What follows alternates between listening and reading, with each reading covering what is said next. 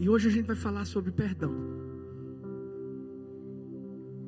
Traz essa mensagem para essa pessoa. Não olha para a mesma não, porque ela pode estar enjoada da sua cara. Estou brincando. Mas diz assim, ó, faça um favor a você mesmo. Perdoe. Fala para outra pessoa assim, ó, faça um favor para você mesmo. Perdoe. Quantas vezes a gente não ouve essa palavra e a gente se esquiva dela. Porque perdoar ou pedir perdão não são coisas fáceis. Mas quando a gente começa a entender que perdoar faz parte da nossa existência humana. Como assim, pastor? Se a Bíblia diz que eu e você fomos criados à, à imagem e à semelhança de Deus, nós temos um Deus que é perdoador, que foi à cruz justamente para nos perdoar dos nossos erros, dos nossos pecados, das nossas imperfeições. Se Ele é perdoador, e nós temos a sua imagem e semelhança, nós não podemos agir diferente. Lá em Mateus 6,14, a Bíblia vai dizer: de fato, se vocês perdoarem aos homens os males que eles fizeram, o Pai de vocês que está no céu também perdoará a vocês 6. Qual é a condição para sermos perdoados por Deus? E por que o senhor está dizendo, pastor, condição? Porque o texto diz assim: se. Aqui é uma conjunção condicional. Para que eu seja perdoado por Deus, eu preciso antes perdoar sem perdão aos outros, não há perdão de Deus. E eu quero falar uma coisa que é muito forte: se a gente sonegar o perdão aos outros, a consequência vai ser Deus sonegando o seu perdão a mim e a, a você. Por isso que o tema dessa mensagem é faça um favor a si mesmo perdoe. Por quê? Porque o maior beneficiado é você que perdoa. E se eu não perdoar, pastor, simplesmente a falta de perdão nos aprisiona, é uma jaula. A gente pensa que é a outra pessoa que está presa, mas somos nós. Isso nos impede de vivermos uma vida plena de, de Deus. Pastor, mas eu vou ter que esquecer. Eu vou... Não, não, não, não. Perdoar não é esquecer. Muitas vezes o diabo vai tentar te lembrar do que fizeram a você, quem abriu aquela ferida. Mas da mesma maneira que quando nós nos ferimos, nós usamos um remédio a gente precisa fazer a mesma coisa quando alguém nos fere e precisamos liberar o perdão. O perdão é o remédio que nós colocamos nessa ferida para que ela não fique aberta. Vai doer? Vai doer. A gente sabe que hoje inventaram um mertiolate que não arde. Engraçado, né? Só para essa geração de agora. Porque na nossa época, eu digo assim, né, para quem tem vinte e poucos anos de idade, a gente passava o mercholate e era uma dor abençoada. Quem é que se lembra de sanativo? Glória. Não, era pior, era pior. E, a, e ainda colocavam água oxigenada. Glória a Deus. Chega a fazer aquele, né? Você sabe como é que ficava. Curava na hora. Mas deixa eu te dizer uma coisa não existe um mertiolate no sentido espiritual que não arda. Vai arder, vai doer, mas vai cicatrizar. A ferida vai fechar. E é isso que a gente precisa fazer. Porque quando a gente expõe o ferido, a, a, o ferimento da alma, nós tratamos aquela ferida e alcançamos a cura. E essa cura é uma cura que vem para o corpo, é uma cura que vem para o espírito, é uma cura que vem para a alma. Uma pesquisa foi feita aqui mesmo nos Estados Unidos em abril de 2016, numa revista chamada Annals of Behavioral Medicine, que incluiu mais de 330 pessoas com idades entre 16 e 79 anos. E o que foi que descobriram através dessa pesquisa? Que as pessoas capazes de perdoar experimentaram uma diminuição na percepção do seu próprio estresse, de forma a diminuir o sofrimento psicológico. Pastor, quer dizer que eu estou estressado porque eu não perdoei? Não, não. Mas pode ser que você esteja estressado porque você não perdoou. E você acaba carregando um peso, uma culpa que você não precisa mais carregar. Hoje, a minha oração é que um bálsamo de perdão seja derramado sobre nossa vida, sobre você que está aí online também. Eu, eu, eu não sei, eu não consigo enxergar o seu coração, mas eu sei quem consegue, e Ele está aqui, pronto para tocar a sua vida e fazer com que você faça um favor a si mesmo. Perdoe. E o que é que eu preciso então aprender para estar habilitado a perdoar verdadeiramente? A primeira coisa que a gente precisa aprender é por que perdoar. Lucas 17, versículos 3 e 4 diz assim: Tomem cuidado.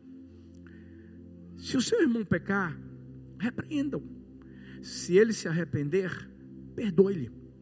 Se pecar contra você sete vezes no dia e sete vezes voltar a você e disser: Estou arrependido, perdoe-lhe.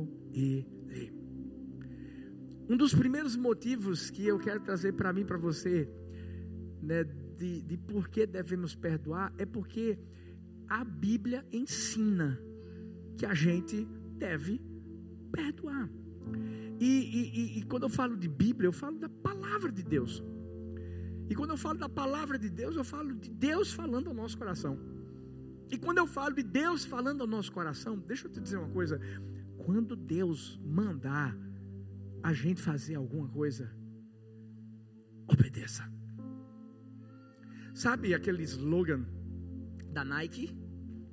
Just do it. É isso. Em relação a obedecer o que Deus manda a gente fazer, é, é simples.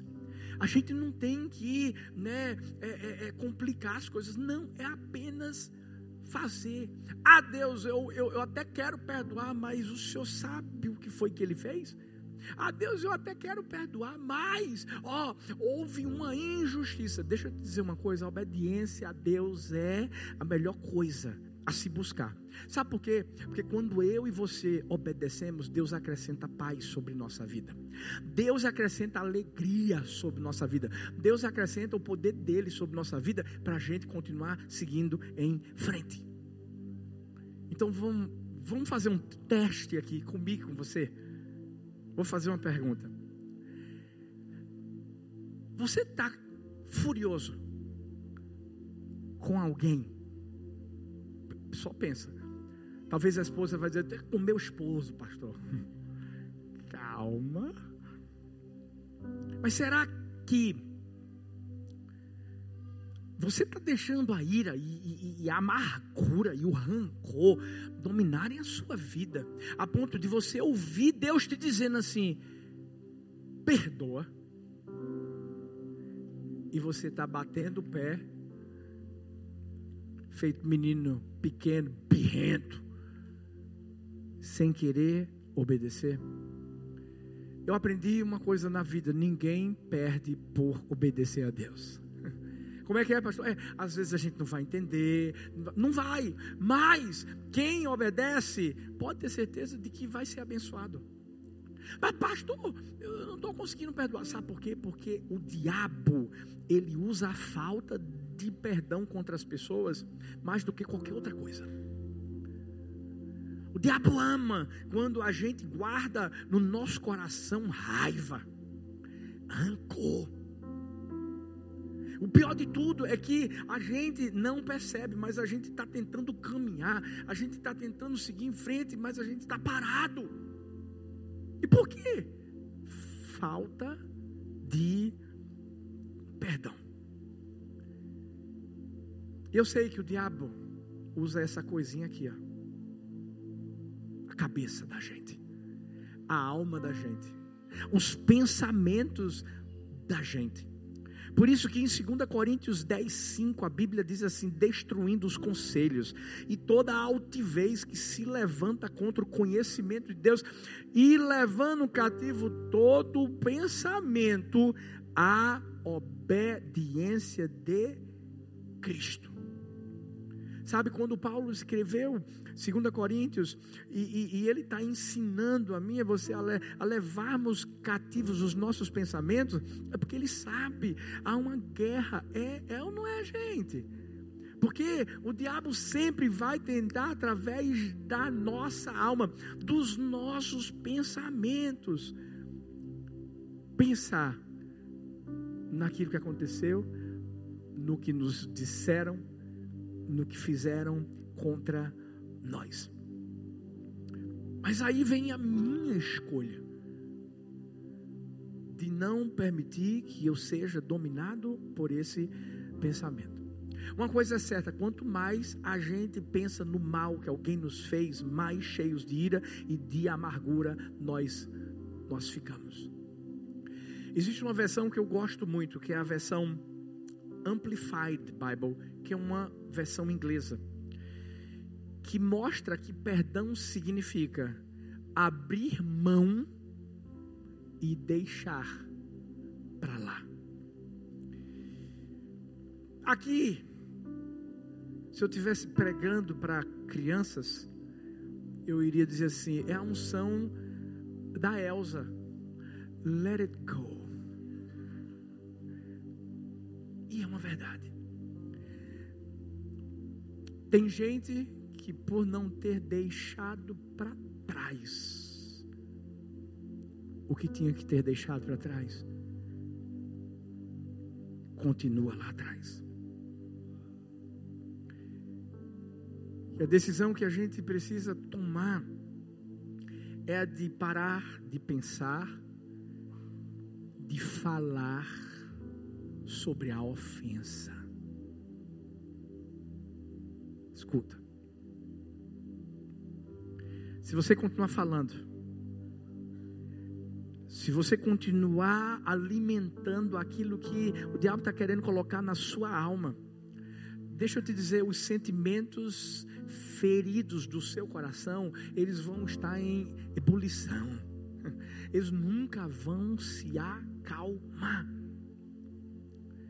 Existem duas histórias na Bíblia que eu amo histórias de homens que foram vítimas de injustiça, de pessoas que se levantaram contra eles. Mas sabe o que eles fizeram? Eles simplesmente eh, resolveram e decidiram perdoar, deixar para trás. José. Se você não conhece a história de José, sabe, ele foi simplesmente traído pelos seus irmãos. Os seus irmãos tinham ódio dele, o venderam. Ele era um, o filho preferido do, do, do seu pai, Jacó. E eles resolveram simplesmente dizer que tinham matado ele, mas o vender foram para o Egito, levaram para o Egito. Sabe o que aconteceu? Chegou um tempo de fome. Deus honrou a vida de José de tal forma que José foi o governador do Egito. E quem é que aparece na história de novo? Os irmãos de, de, de José. E talvez você pense assim: Uau, Deus é demais, né, pastor? É a vingança. Não, não, não, não, você está enganado. Vingança nada. Deus colocou o amor no coração de José pelos irmãos. Sabe, José, quando encontrou os irmãos, não chegou e disse assim: agora, porque tem gente que é assim, né? Minha vitória vai ter sabor de mel. Fulano vai ver quando eu estiver lá no pedestal. Não, não, não, não, você está enganado. A Bíblia diz que José puxou para perto os seus irmãos e olha que coisa interessante. Lá em Gênesis 5, 21, olha o que José vai falar para os irmãos. Agora, portanto, não tenham medo, eu os sustentarei e suprirei, assim como os seus filhos. E ele os consolou e falou ao coração deles. Talvez você diga assim: como é que José conseguiu? Sabe por quê? Porque ele entendeu que perdoar é um ensinamento de Deus e ele obedeceu.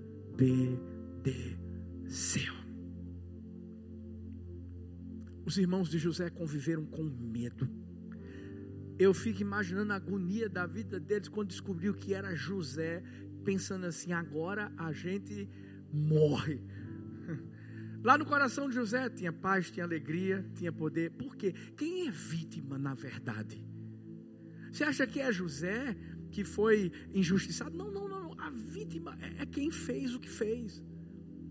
Agora, a gente se torna vítima a partir do momento que a gente agarra a raiva, a ira, o ódio e deixa tudo isso ser um peso dentro do nosso coração. Mas quando a gente libera o perdão, quando nos encontram, não vão nos encontrar com um rosto cheio de ódio, mas com um rosto cheio de amor. Quem foi o vencedor aqui? Foi José. E que lindo que o vencedor também deu a vitória para aqueles que se levantaram contra ele lá atrás. O que falar de Paulo? Hum. Tem um texto na Bíblia que Paulo, lá em 2 Timóteo 4, versículo 16, versículo 17, ele diz assim: No meu primeiro julgamento, ninguém agiu em minha defesa, ou tomou o meu partido, ou ficou comigo, todos me abandonaram. Eu estou falando de alguém que escreveu a maioria dos livros da Bíblia, alguém que se dedicou, alguém que abriu não sei quantas igrejas, alguém que se preocupava com o povo de Deus, um apóstolo, ficou sozinho. Mas sabe o que ele vai dizer? Que isto não lhe seja cobrado. É como se ele dissesse assim: já perdoei.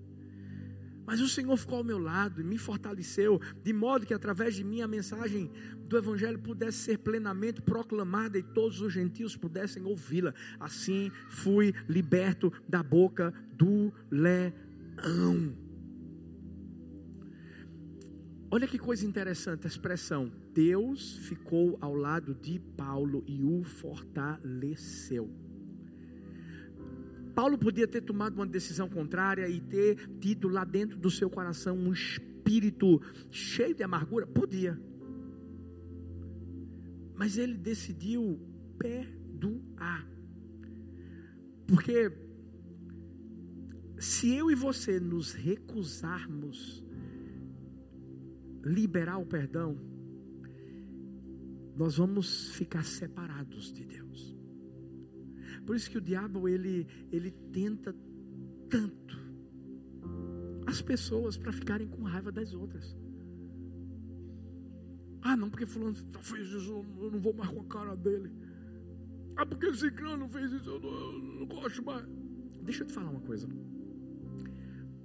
Você sabia que quando isso acontece, as nossas orações não sobem?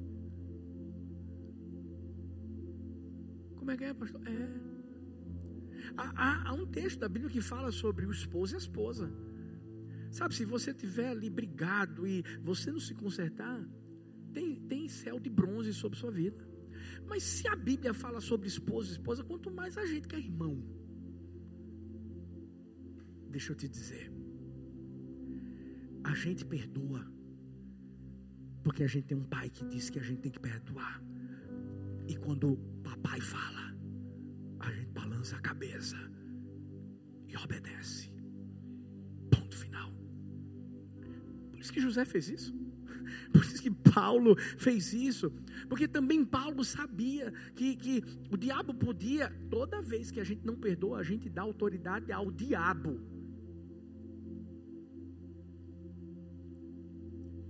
Infelizmente é verdade. Para dominar sobre a nossa vida.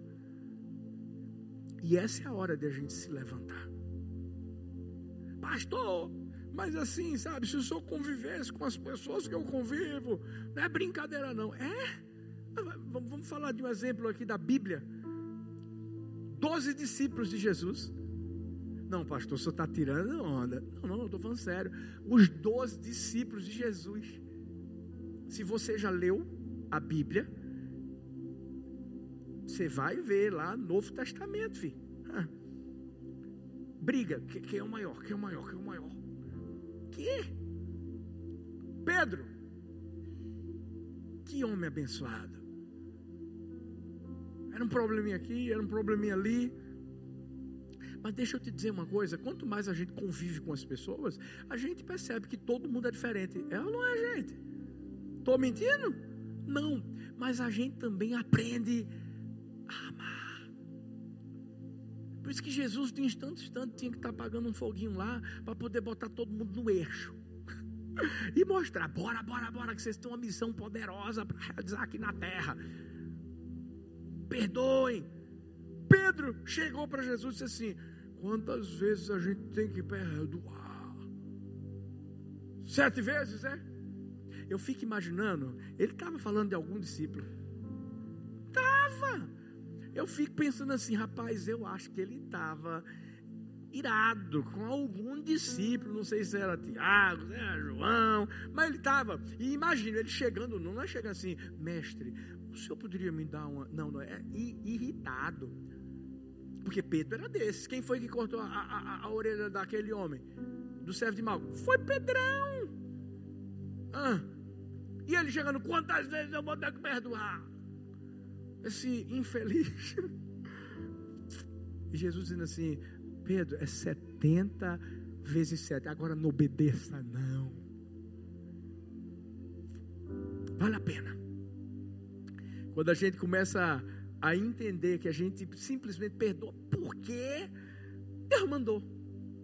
E a gente baixa a cabeça e obedece, acabou. Mas aí, tem aqueles que dizem assim, pastor, eu quero perdoar, mas eu não sei como. Eu vou te ensinar pela Bíblia. 1 Coríntios 13, versículos 4 e 5 diz: O amor é paciente, o amor é bondoso, não inveja, não se vangloria, não se orgulha, não maltrata, não procura os seus interesses, não se ira facilmente, não guarda rancor. Em outras palavras, eu não estou puxando a sardinha porque a gente é a igreja do amor, não. Para perdoar, em primeiro lugar, tem que amar. Tem que amar. A Bíblia está dizendo aqui: o amor não guarda rancor. Mas estou orando, pastor, estou orando para ter mais amor, estou orando, orando, mas tem gente que só fica na oração e deixa a ação de lado. Quando você começa a entender que o amor de Deus foi derramado no seu coração pelo Espírito Santo, escuta, ei, você quer amar quem fez mal a você? Dependa do Espírito Santo. Não não vai ser na sua força. Se for na sua, uhum, você vai usar sua força para fazer outra coisa. É. A esposa de Billy Graham uma vez foi perguntada: e aí? Alguma vez você pensou em, em, se divorciar do seu esposo? Uau, o maior evangelista de todos os tempos, Billy Graham. Ela disse: quê? Me divorciar dele jamais. Matar sim.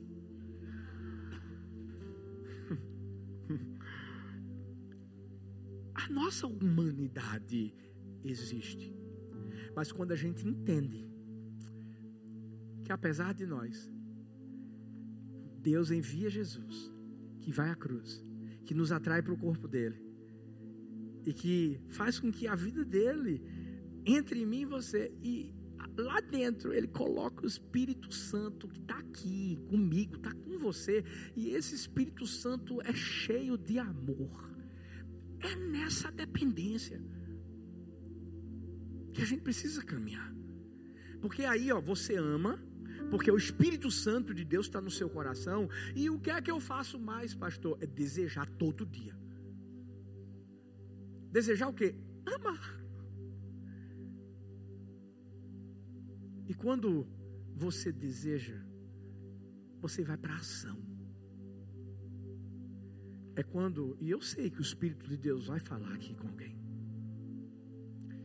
O Espírito de Deus vai dizer assim: hoje você tem que dar um telefonema. Espírito Santo de Deus vai dizer assim: Ei, você vai precisar marcar um encontro com aquela pessoa, para você olhar no rosto dela, para dizer assim: Me perdoa. Não é primeiro dizer eu te perdoo, é me perdoa, para depois você dizer eu te perdoo. Quando a gente entende que o amor é pelo Espírito Santo, não na nossa força, porque senão a gente não consegue. Vem o desejo, vem, e a gente age de forma prática, porque somos seres humanos. Não é orar e dizer assim: Deus, eu perdoo fulano e tal. Sim, ótimo, maravilha. Deus já sabe, agora é aquela pessoa que tem que saber. Porque você tem que destruir uma cadeia que foi montada pelo diabo. E o diabo tem que saber que o teu coração está livre o diabo tem que saber que não existe mais nada dentro do seu coração que vai fazer você, infelizmente, parar no meio do caminho. Quando a gente faz isso, aí vem a hora em que a gente ora. Você sabe o que é que fez com que a sorte de Jó fosse mudada? A Bíblia diz assim: quando ele orou,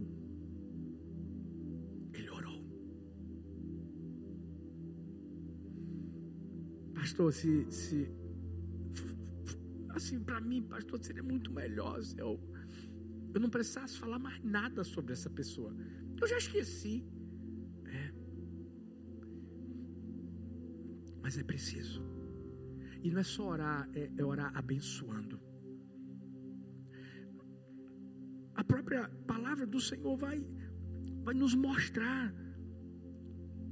Mateus 5, 44, 45. Eu, porém, lhes digo: amem seus inimigos, orem por aqueles que perseguem vocês, para mostrar que vocês são filhos do seu Pai que está no céu. E a oração não é, não é oração dizendo: Deus mata ele. Porque tem gente que faz essa oração.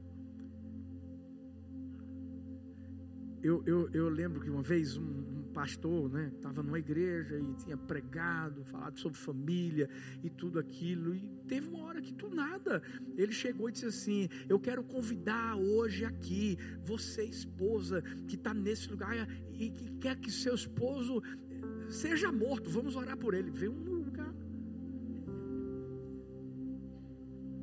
Aí na hora ele fez brincando. Ele fez assim: está amarrado em nome de Jesus. Vamos orar para Deus salvar ele. Sabe, a gente tem que orar pelos nossos inimigos, por alguém que fez mal, para Deus ter misericórdia. Sabe por quê? Porque essa foi a oração que Jesus fez por aqueles que estavam dizendo: crucificam, crucificam, crucificam. Jesus não disse assim: vou botar para quebrar em todo mundo. Não, não. Jesus disse assim: Pai, perdoa-lhes, porque eles não sabem o que fazem. E quando Jesus estava dizendo Pai, ele estava fazendo uma oração, é como se o próprio Jesus estava dizendo assim: Eu também os perdoo. Você está pronto para orar, abençoar, liberar. Alguém que te fez mal, alguém que te feriu, alguém que, sabe, destruiu a sua vida. Quando 1 Pedro 3,9 diz que a gente não tem que pagar mal por mal, insulto por insulto. Ei, deixa eu dizer, existem textos da Bíblia que exigem de nós uma interpretação diferenciada, mas tem uns que são diretos, são claros. É o que está aqui. É, ao invés de pagar mal por mal, tem que ser o contra, é abençoar, é orar. Mas meu vizinho, pastor, é, faz um bolo para ele. Vai ter bolo hoje aí na cantina. Faz alguma coisa. Eu não sei se eu já falei aqui, mas lá na Igreja do Amor, na primeira primeiro templo que a gente teve, havia um rapaz que era uma benção. Toda vez que a gente começava o culto, esse cara ligava o som. Sabe aquelas músicas bregas do Nordeste? Valdir Soriano, né? Vai, vai para lá. É, é, como é o nome daquele Rossi? É... Reginaldo, já ouvi, você ouvia. Gente, era impressionante. Quando a gente ia começar o culto, ele colocava o som alto. E além disso, fazia um churrasco. Mas você sabe que o churrasco do Brasil é aquele aquela fumaceira maravilhosa. Nessa época a gente não tinha ar condicionado no templo. As portas tinham que ficar abertas. Então era a fumaça de glória entrando assim, ó. As irmãs meio que incomodadas porque ia pegar no cabelo. E a vontade que dava. Ela dizia assim: Deus, leva esse homem. Mas Deus disse assim: Filho, ame ele, perdoe ele. E eu comecei a fazer isso. Acabava o culto e, sabe, falava com todo mundo e de repente estava ele bêbado, bêbado, porque ele bebia muito. E, e ele, aí Deus disse assim: Fala com ele. O nome dele é é Ronaldo. Bem fortão, hein? Anderson sabe quem é. E eu chamava ele de Rona. Rona! Ele beba. Oh, você está bem? Estou, pastor. Quer um, quer um churrasquinho, é? Eu quero. Eu morrendo de fome, morrendo de fome, depois de pregar. E ele dizia assim: Vem cá, pastor. Eu disse: Não, não, vem cá tu eu pegava uma mesa, colocava dentro do templo e vinha ele bebia. Com meu churrasquinho. Asa de galinha. Porque ele já tinha comido a picanha, já tinha comido tudo. Ainda bem que veio picanha aí hoje diretamente de Maryland. Que é isso, gente?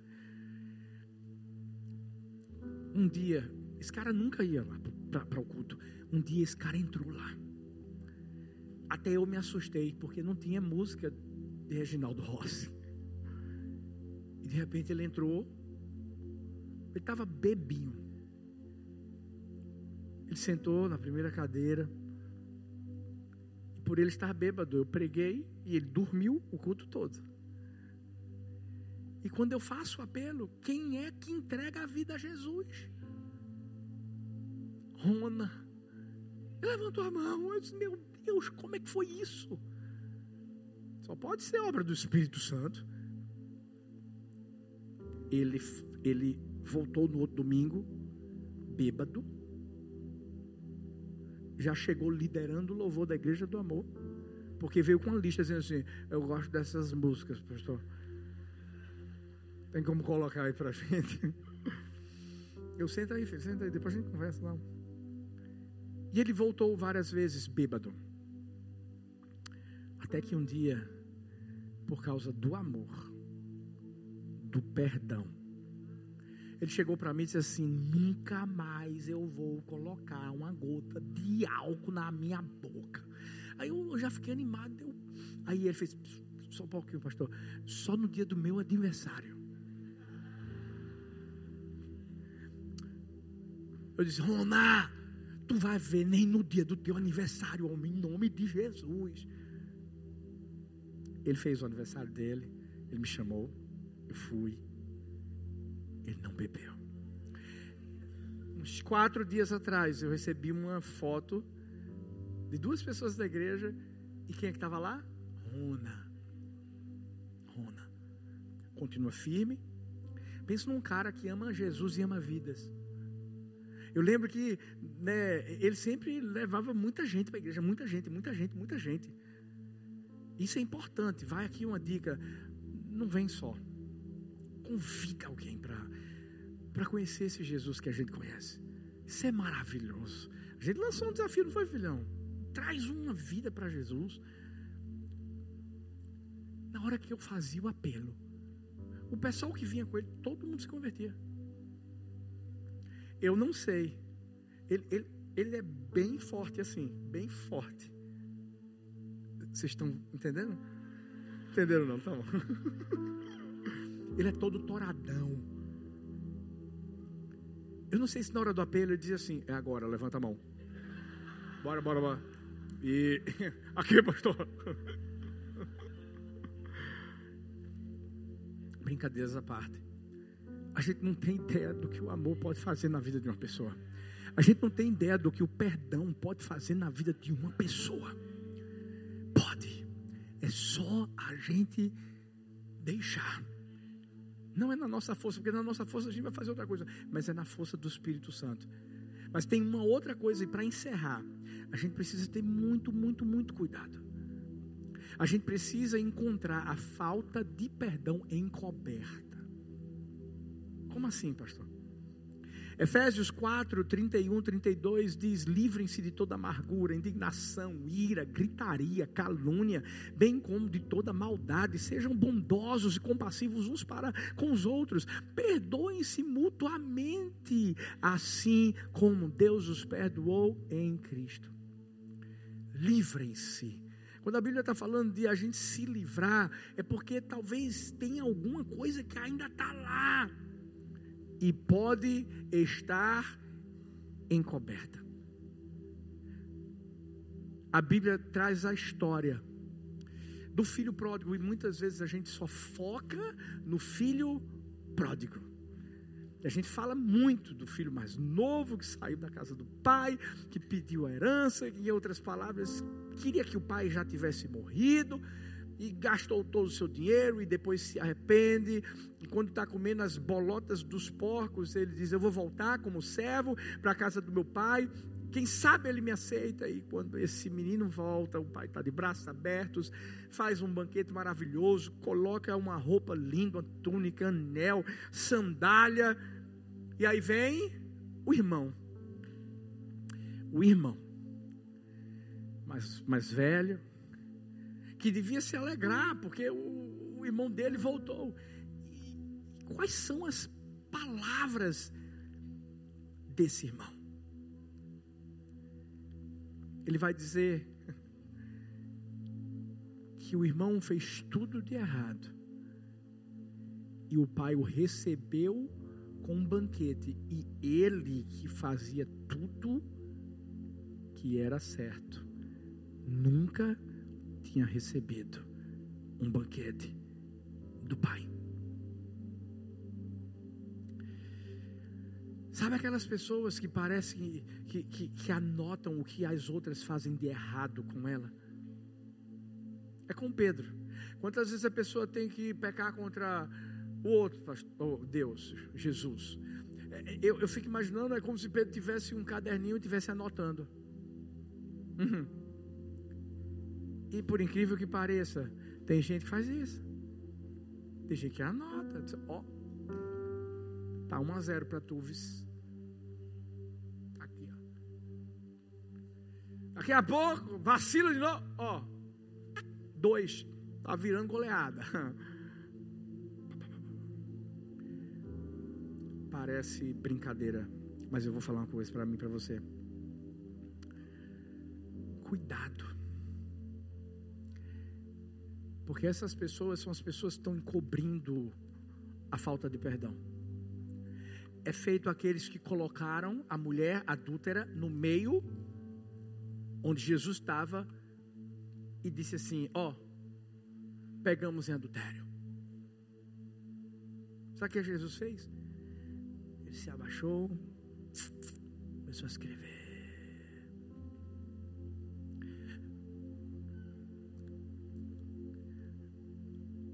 Entenda.